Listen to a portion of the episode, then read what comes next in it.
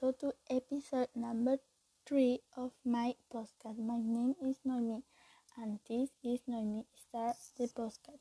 Today I have a question for you.